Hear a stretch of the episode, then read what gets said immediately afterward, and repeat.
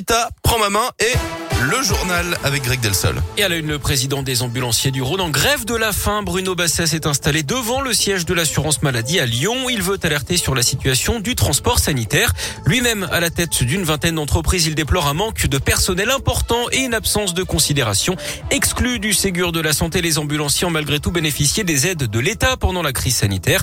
Mais aujourd'hui, il faut en rembourser une partie alors que les charges augmentent.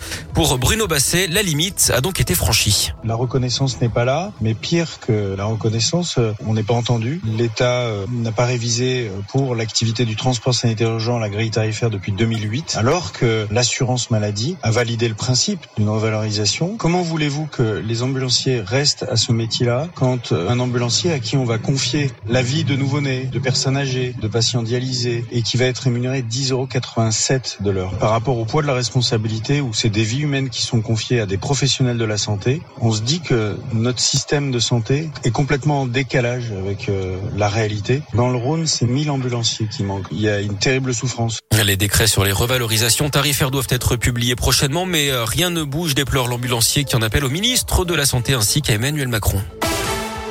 De grève finalement à la SNCF. Le préavis a été levé hier par les syndicats, mais trop tard pour ne pas perturber le trafic aujourd'hui dans le sud-est.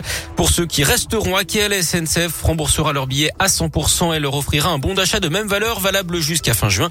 Les enfants non accompagnés pris en charge par des animateurs du groupe seront prioritaires pour obtenir des places dans les TGV en circulation. Si vous choisissez de prendre la route pour partir en vacances, pas de souci, Bison Futé voie vert dans les deux sens aujourd'hui, demain et dimanche. C'était attendu à Lyon. La mairie débloque 7 millions d'euros pour revaloriser le salaire de ses agents. La mesure a été votée hier après-midi pendant le conseil municipal. Elle concerne les salaires les plus modestes. Les filières les plus féminisées bénéficieront également d'augmentation de salaire. La ville annonce par ailleurs la création de 50 postes en 2022, dédiés notamment aux enfants, à la transition écologique ou encore à la santé. Le verdict attendu aujourd'hui aux assises du Rhône dans l'affaire de double infanticide de Limonnet, une mère jugée pour avoir tué ses deux filles de 3 et 5 ans dans une caserne de la gendarmerie en 2018. Elle a reconnu les faits à la barre cette semaine après avoir nié pendant trois ans et demi. Le tribunal de Lyon lui rend son jugement cet après-midi dans une affaire de marchand de sommeil dans la métropole. 14 personnes avaient été jugées en octobre dernier pour la location de centaines de logements insalubres. Le procureur avait requis 7 ans de prison ferme et 100 000 euros d'amende contre l'organisateur présumé du réseau. Des peines allant de 6 mois avec sursis à 5 ans de prison ont été demandées pour les 13 autres personnes poursuivies. Du sport du foot avec la Coupe de France et les 32e de finale entrée en lice des Lyonnais sur la pelouse du Paris FC Club de Ligue 2 à 21h ce soir. Handball féminin, les Bleus affrontent le Danemark en demi-finale du mondial à 17h30.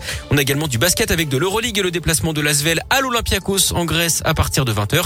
Et puis en rugby, les rugbymen du Loup vont-ils pouvoir jouer leur match de Challenge Cup en Angleterre? Pas sûr à cause des, restrictions de voyage vers le Royaume-Uni. La rencontre contre Newport prévue ce soir pourrait être reportée.